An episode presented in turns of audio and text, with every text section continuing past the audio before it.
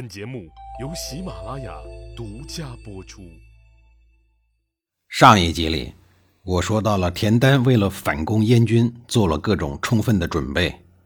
虽然准备已经够充分了，但是田丹还是不放心。为了确保万无一失，为了麻痹敌人，田丹又让老头老太太们、妇女儿童们上城头当守卫。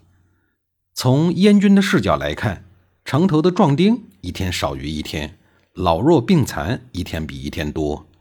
终于，城内扔出了约定投降的信件，城里的富豪们也用大笔的金钱贿赂燕军的军官，希望投降以后不要洗劫富家。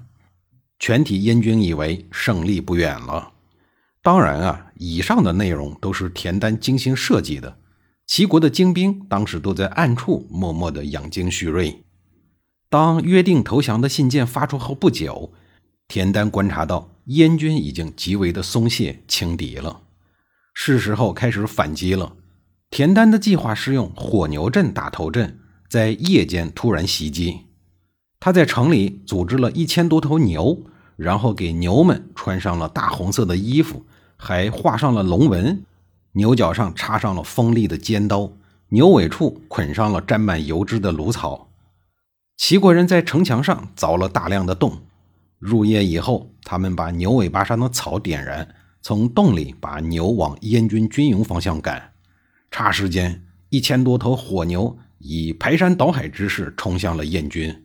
而此时，燕军的将士还沉浸在必胜的喜悦中，猝不及防的燕军顿时乱作一团，大火的燃烧声、刀枪的撞击声、人的呼救声。牛的嘶叫声混在了一起，牛因为尾巴被火烤而疯狂地奔跑，燕军则因为夜里头视野受限，只能模模糊糊地看到一群带着火的红龙来袭，纷纷以为是怪物来袭，顿时惊作了一团。城上的妇孺老弱们拼命地敲打着锣鼓、铜器等助威，更加加剧了敌人的惊悸。这时候，寂寞城内仅有的五千多名齐军。随着牛队乘势追杀，这一场战役，齐国大获全胜。燕军的主将齐杰在这一次乱阵中也阵亡了，全体燕军溃不成军。燕军丧失了主帅以后，没有力量组织有序的镇压，各地齐国人纷纷揭竿而起。很快，齐国七十余座城悉数又回到了齐国人的手中，齐国又活了。田丹领着人马去莒城迎接齐襄王。齐襄王回到临淄以后，封田丹为安平君，拜为丞相，对田丹的盖世功劳感激不尽。田丹笑着说：“这可不是我一个人的功劳，而是天神降了火牛助我一臂之力呀。”齐襄王愣了半天，会意的放声大笑。成功从来都不是一蹴而就的，而是经过精心的策划，一步步达到目标。天降火牛之所以能够一举成功，就在于前期的一步步精心准备，用谣言离间敌人的统帅，用麻雀蒙蔽敌人的视听，用假投降放松敌人的警惕，最后一举歼灭了敌人。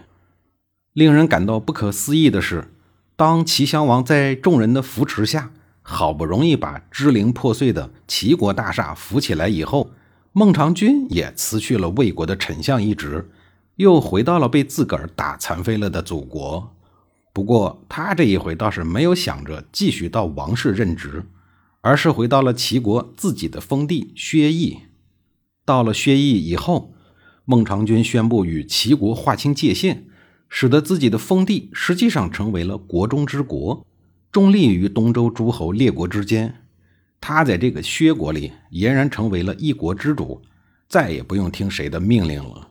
如此一来，似乎比做丞相更惬意、更自在、更潇洒。他的侄子齐襄王新继位，力量弱，到处都需要人帮忙，也害怕孟尝君再干出什么套路之外的事儿，于是就和薛邑的孟尝君连横，再一次和孟尝君亲好。公元前二七九年。在三个国家当过丞相的孟尝君老死在了薛邑。孟尝君死了以后，他的几个儿子为了争夺接班人的位置又打了起来。趁着这个内乱的机会，齐国和魏国共同出兵，把薛邑给削了，孟尝君也绝了后嗣。齐国和魏国都是孟尝君效力和当过丞相的国家，也是他在那儿专权的国家。最后呢，自己的薛邑终究被这两个国家所灭，岂非时运之报啊？太史公司马迁说过：“我曾经路过薛城，看见那儿的人大多数是暴杰子弟，与附近的邹、鲁两国很不一样。”我问其缘故，人家回答说：“从前。”孟尝君招致天下的任侠奸人到薛城，大约有六万多户呀。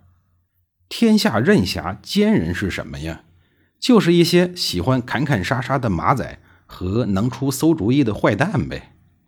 孟尝君是有办事能力的人，也善于招揽人才，只是呢，他用的不是正地方，一切以发展私家权益为最高的准则。宋朝的王安石干脆说孟尝君招的都是鸡鸣狗盗之徒，所以呢，真正的贤人是不会来的。孟尝君、平原君、信陵君、春申君，所谓战国四公子，只有其中的信陵君有成功之心，其余的三位，他们的秉性都类似于孟尝君。这种势大的封君，只为私家考虑而不为国家考虑，似乎呢也是形势的必然。秦国之所以以职业官僚取代贵族政治，遏制封君，好处也就是在这儿了。再说齐襄王啊，在田丹等众朝臣的共同辅佐下，又开始了新一轮的艰苦创业。全体朝臣及国民共同努力，以期及早修复失国这六年多所造成的创伤。这一天，田丹在巡视国土，路过淄河的时候。远远的看见一个蓬头垢面的耄耋老人，佝偻着背，正准备过河。当时正值数九寒天，冰封千里，凛冽的寒风像针一样无情地刺着行人的肌肤。而这个老人呢，只穿了一件单薄的破衣裳，还光着脚，可想而知得冻成什么样。田丹命令人停下车，以一个丞相的思维问随从们说：“这么冷的天，这位老人家还要过河？”你们说这是为了什么呀？丞相家的随从自然也跟一般人不一样，纷纷从政治、经济、军事、民生、文化等等方面展开了热火朝天的大讨论。有文采飞扬的，还写了几首诗，表达了祖国人民不畏严寒、勇为国家建设四化的崇高精神。就在田丹准备给随从们的言论进行点评的时候，有一个随从。很不合时宜的大叫了一声，说：“大人快看，那位老人家晕倒了。”田丹抬起头，搜索了半天，才找到那个老人。冻硬了的老人像根木桩子一样，直挺挺地躺在了岸边。田丹赶快让车夫赶过去。到了老人的跟前，田丹问随从们：“你们谁有多余的衣服呀？赶快去给老人家穿上。”结果呢，随从们一个也不吱声。有几个家伙还偷偷的紧了紧自己的衣服。